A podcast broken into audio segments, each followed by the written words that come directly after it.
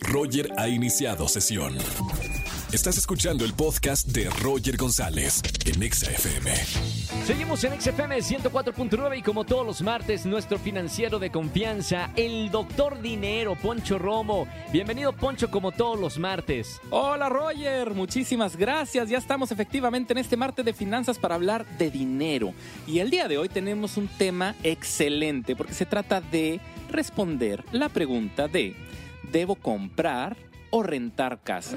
Claro que si tuviéramos el dinero en este momento para comprar casa, pues diríamos, bueno, ok, ya la compro y se acabó. Pero esto va mucho más allá. Es, estamos hablando de la estrategia, de si realmente me conviene o no.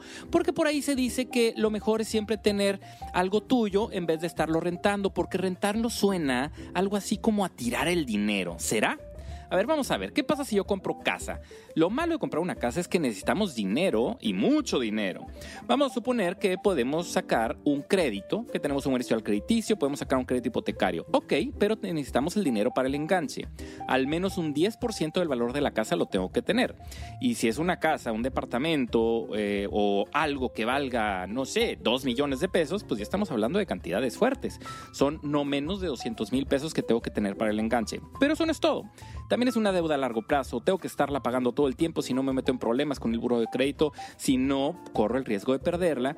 Y claro que también me limita estar cambiando de vivienda, donde yo compré no está tan fácil de estarme saliendo si ya estoy pagando esa vivienda.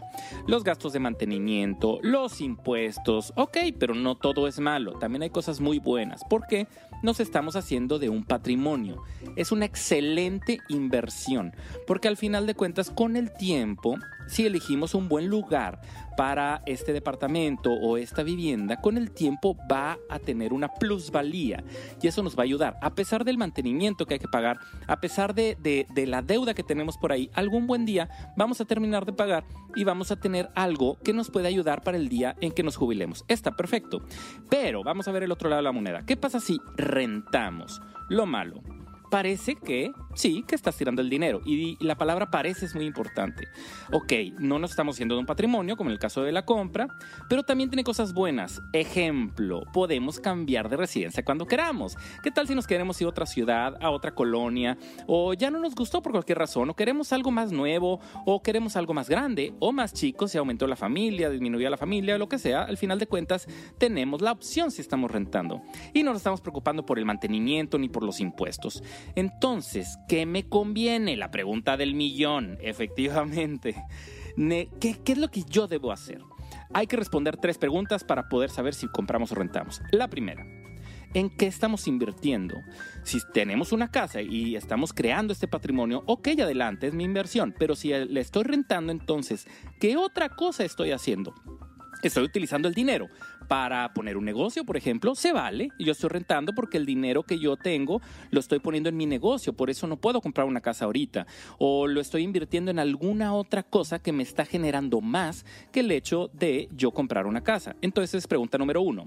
Pregunta número dos cuáles son mis gustos. Deseamos ahorita, si yo rento me puedo cambiar de casa. Entonces, si somos una persona nómada, queremos estar cambiando no nada más de ciudad, sino incluso de país, entonces tal vez tal vez me, me, interesa o me gustaría más rentar, porque de esa forma no voy a estar atado en un muy largo plazo. Y pregunta número 3, financieramente hablando, ¿me conviene?